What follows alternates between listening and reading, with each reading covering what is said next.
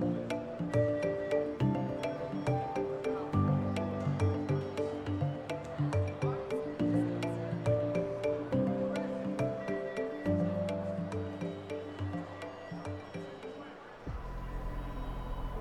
Martes 6 eh, de octubre son aproximadamente las 8 menos 20 de la mañana aquí en Nueva York, en la costa este de Estados Unidos, y los eh, futuros en Wall Street están apuntando a una apertura mixta. El Dow Jones en estos momentos estaría subiendo cerca de 40 puntos, el Standard Poor's 500 y el Nasdaq eh, compuesto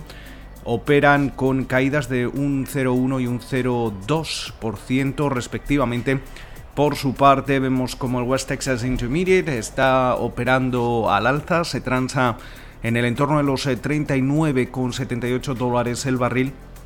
mientras que esa rentabilidad del bono americano a 10 años sube hasta el 0,77%. La jornada va, va, a estar de nuevo marcada por ese regreso a la Casa Blanca del presidente de Estados Unidos, eh, Donald Trump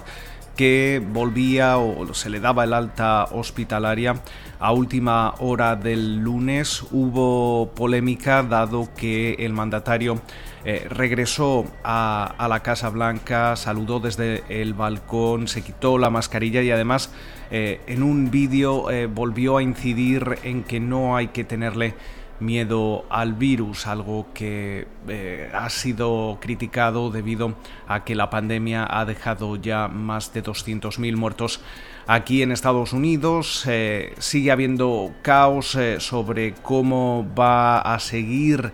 su evolución dentro, dentro de la Casa Blanca.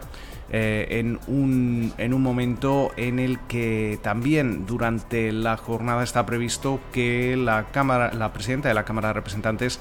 Nancy Pelosi, y el secretario del Tesoro, Steven Mnuchin, vuelvan a hablar para continuar con esas eh, negociaciones sobre la posibilidad de que veamos un estímulo eh, en las eh, próximas semanas, aunque las posibilidades de que esto ocurra antes de las elecciones del 3 de noviembre eh, se reducen cada vez más. también los republicanos en, el Senado, pese a, la situación que se está viviendo con esas infecciones de COVID, no solo por parte del presidente de Estados Unidos, sino también por varios senadores republicanos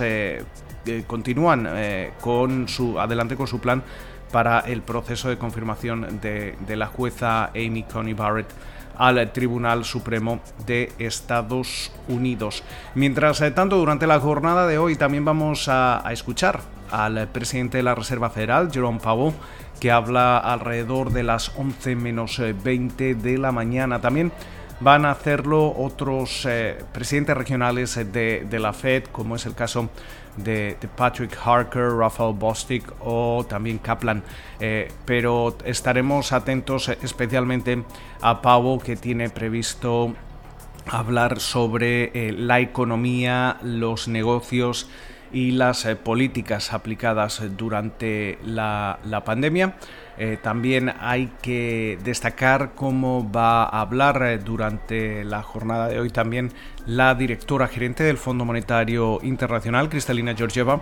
que básicamente ofrece su discurso de, antesala a esas reuniones anuales eh, del Fondo Monetario Internacional y el Banco Mundial que se celebran la semana que viene en formato virtual debido a a la, pandemia. Eh, también hay que destacar cómo el subcomité antimonopolio del Congreso de Estados Unidos eh, debería dar a conocer eh, esta semana su informe sobre las grandes compañías tecnológicas, donde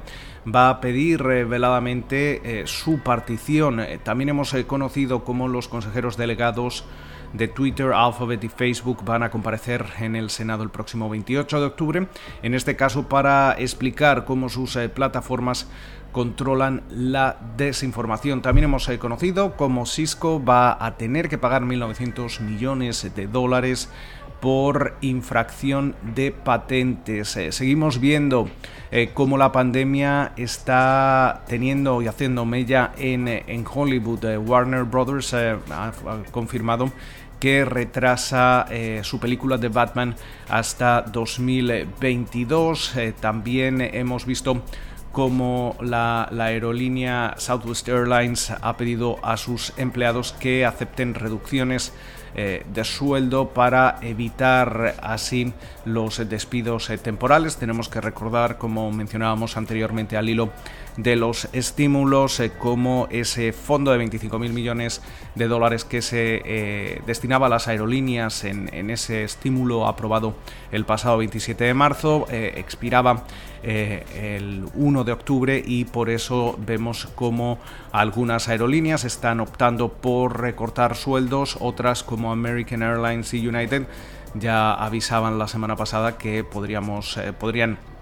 eh, dar eh, lugar a despidos temporales de más de 30.000 personas. Vamos a hacer repaso a cómo se encuentran en estos momentos las encuestas. según la media nacional que realiza Real Clear Politics, en estos momentos Joe Biden, el candidato nominado demócrata, está superando a Donald Trump en 9,2 puntos a nivel nacional. Eh, mientras eh, tanto en los eh, principales estados esa ventaja también crece con respecto a las últimas jornadas, 4,2 puntos, mientras tanto los cálculos que realiza 538 ponen esa ventaja de, de Biden en 8,2 puntos. Eh, con lo cual eh, seguimos viendo una, ventaja considerable para, para, el demócrata, pero todavía eh, queda algo menos de un mes y tendremos que seguir atentos a cómo evoluciona la opinión pública estadounidense de cara a esas elecciones del próximo 3 de noviembre. Con lo cual, muchísimas referencias, esperamos que pasen ustedes una feliz jornada y nos escuchamos de nuevo durante la mañana del miércoles.